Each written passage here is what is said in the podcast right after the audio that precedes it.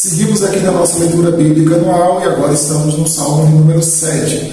O Salmo número 7 foi escrito por Davi e o momento em que Davi escreve aquele salmo foi logo após, a gente não sabe exatamente quanto tempo, mas fica descrito lá de que é um cântico aonde Davi, depois de ouvir uma acusação, uma difamação de um homem chamado Cush, da tribo de Benjamim, Davi então escreve esse salmo e é um salmo que apela para a justiça de Deus. Então a gente vai ver no verso 1 e verso 2, Davi então apresentando ah, o seu pedido de livramento, pedindo a Deus que o livre, né, de alguma maneira aquilo mexeu com Davi, e Davi então pede a Deus que o livre daquela circunstância, daquele peso, daquela culpa, daquela difamação.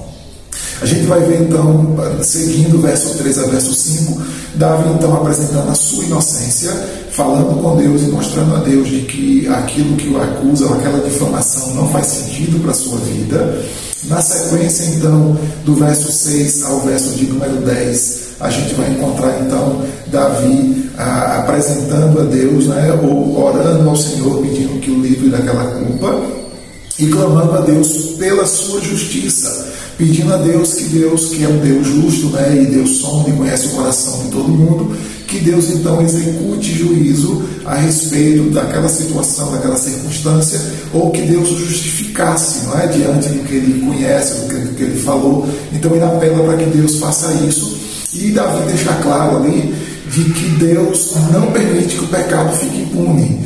Deus não permite que o pecado fique sem castigo. Não é? E ele faz isso. E aí então ele, ele se dirige como que aos seus inimigos, né? e talvez aqui diretamente à pessoa de Cush, que se levanta e diz então que Deus vai castigar sim o pecador e que Deus vai fazer com que o pecado sofra a sua pena. E o verso 17 é interessante, né? porque é uma música, e aí Davi então vai dizer que vai louvar a Deus, e o motivo do seu louvor é porque Deus é um Deus justo, é um Deus que conhece todas as coisas, mas é um Deus que faz justiça, que exerce justiça sobre todas as pessoas, tanto Davi quanto sobre os povos, e inclusive sobre os seus inimigos também.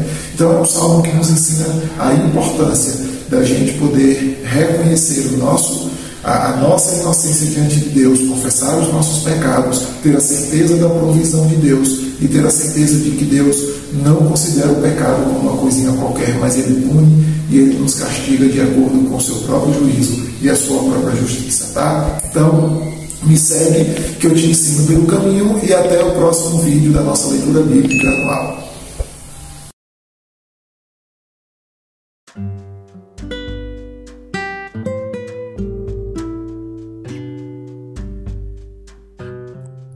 Roberto Sóstenes, pastor na Igreja Batista de Barra, no oeste da Bahia.